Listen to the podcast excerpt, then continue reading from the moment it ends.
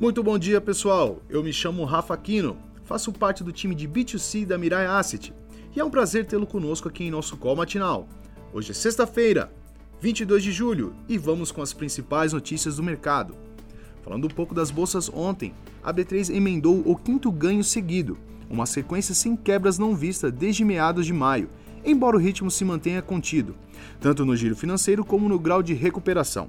O índice teve alta de 0,76% aos 99.033 pontos. O giro ficou em 23 bilhões. Na semana, o Ibovespa acumula alta de 2,57%, zerando as perdas do mês, agora em alta de 0,50%. A referência ainda cede em 5,52%. Começando falando das bolsas de hoje. Último dia da semana com os indicadores de atividade, PMI da Alemanha, Estados Unidos, Reino Unido e a zona do euro em destaque. Na Europa, repercute a decisão de política monetária do Banco Central Europeu, mais rigorosa do que esperado, um ajuste de 0,5 pontos percentuais contra 0,25.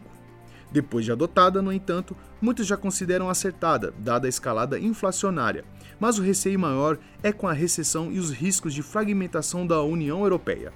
No Brasil, devem repercutir hoje os primeiros debates sobre o relatório bimestral de receitas e despesas, a ser divulgado na segunda-feira, com a entrevista do secretário do Tesouro. Nesta quinta-feira, veio a arrecadação federal de junho, no recolhimento de 181 bilhões, aumento de 17,9% contra o mesmo mês do ano passado. No ano, acumulou 1 trilhão, ambos maiores valores arrecadados nos períodos. Parece haver consenso que a boa arrecadação é sustentada pela inflação, alta das commodities e retomada da economia. O problema será 2023, havendo até os que preveem recessão. Na agenda do dia, sem indicadores no Brasil, como citado. Repercussão para os dados de atividade PMI de julho da Alemanha, zona do euro, Reino Unido e Estados Unidos. No leste europeu, a Rússia divulga sua decisão de política monetária, e nos Estados Unidos, os balanços da American Express e Verizon, antes da abertura dos mercados e do Twitter, após o fechamento.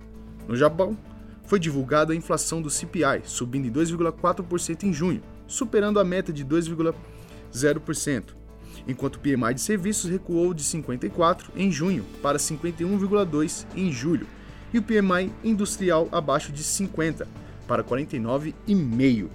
Bom, o dólar ele tem, teve na sua abertura uma queda de 0,15%, cotado a R$ 5,49. E Bovespa Futuro abriu com alta de 0,10% a, 900, a 99, perdão, 99 mil pontos eh, e 900. Pessoal, essas foram as notícias de hoje. Tenham todos uma excelente sexta-feira e bons negócios.